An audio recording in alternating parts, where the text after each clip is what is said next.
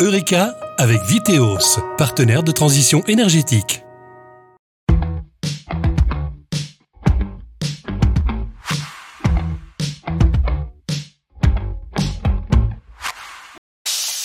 Salut à tous, bienvenue dans Eureka, l'émission qui parle énergie et développement durable. On fait un point aujourd'hui sur le démantèlement de la centrale nucléaire de Mühleberg, un peu plus de trois ans après le début de cette vaste opération.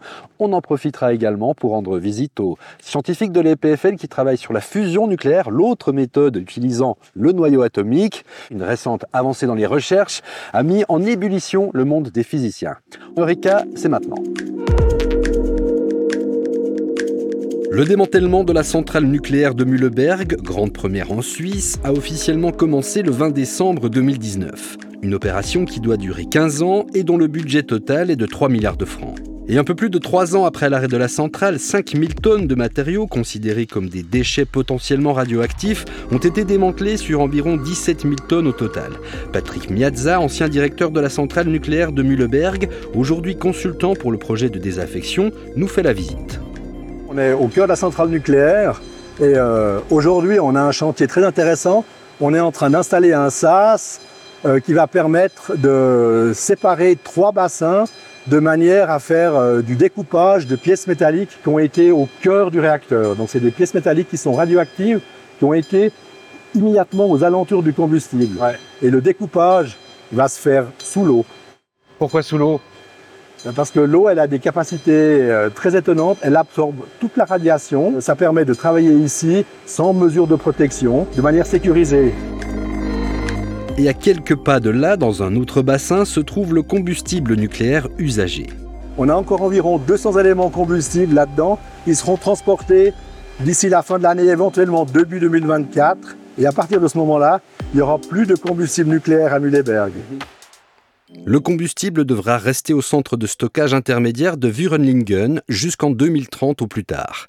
Il faudra ensuite lui trouver un site de stockage souterrain pour retrouver un taux de radioactivité, disons plus normal, après plusieurs centaines d'années d'après les experts.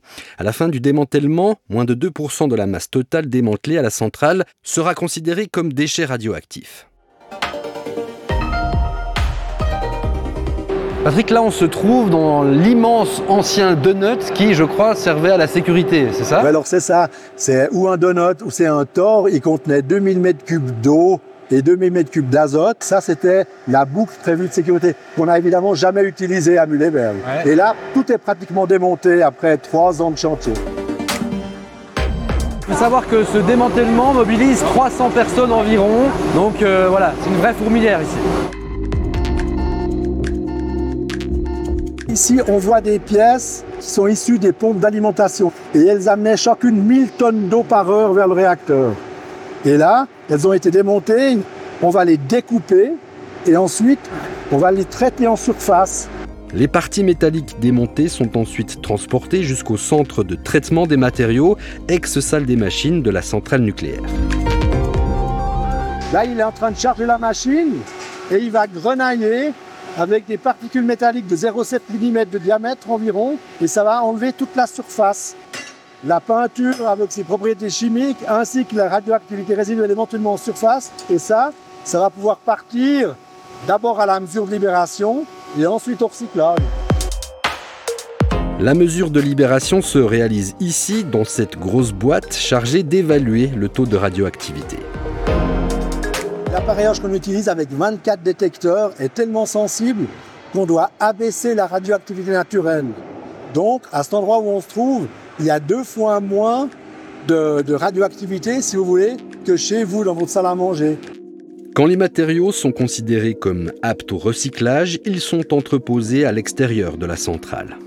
Alors ici, on se trouve dans la halle où les matériaux libérés attendent un contrôle éventuel de l'autorité de surveillance pour ensuite être euh, renvoyé dans le recyclage absolument normal. Si la centrale de Mühleberg appartiendra bientôt au passé et sera réaménagée dès 2034, à ce jour, 442 réacteurs sont actuellement en activité dans le monde et 60 centrales nucléaires sont en construction. L'énergie nucléaire a donc encore de l'avenir. Et l'avenir du nucléaire, c'est peut-être la fusion nucléaire. Ici à l'EPFL, à Lausanne, des chercheurs travaillent sur cette technologie dont les balbutiements sont nés dans les années 50. Tout récemment, en Californie, des chercheurs ont fait une avancée majeure. On en parle avec le physicien Yves Martin. Avec la fusion nucléaire, encore loin d'être viable, mais qui aurait l'avantage d'être plus sûre et sans déchets radioactifs, la méthode consiste à rapprocher suffisamment deux noyaux atomiques légers pour qu'ils fusionnent en un noyau plus lourd. La fission nucléaire, la technique actuelle dans les centrales, consiste-t-elle à diviser un gros noyau en deux plus légers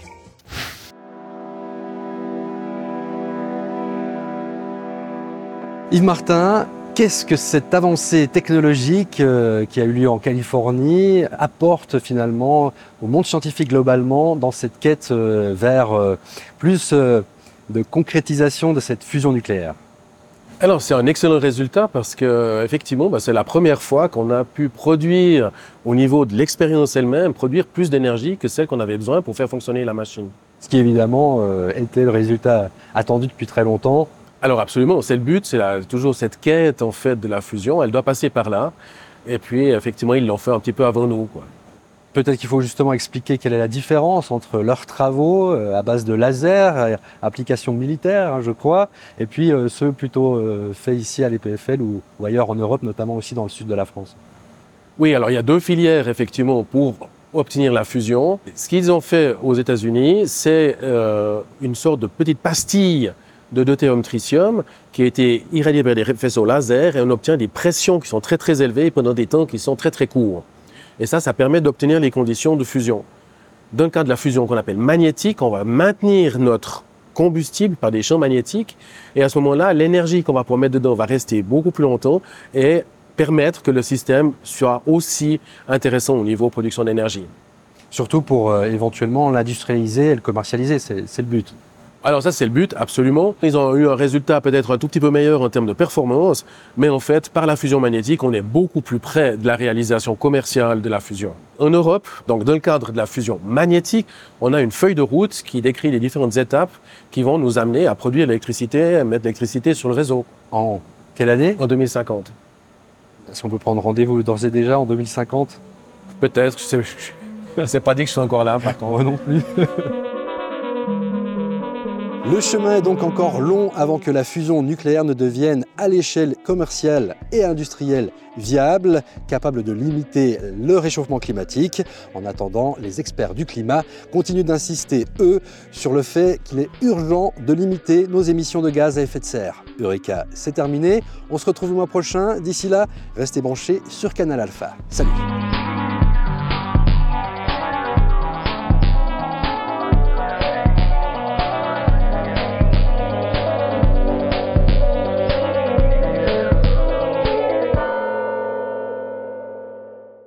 C'était Eureka avec Viteos, partenaire de transition énergétique.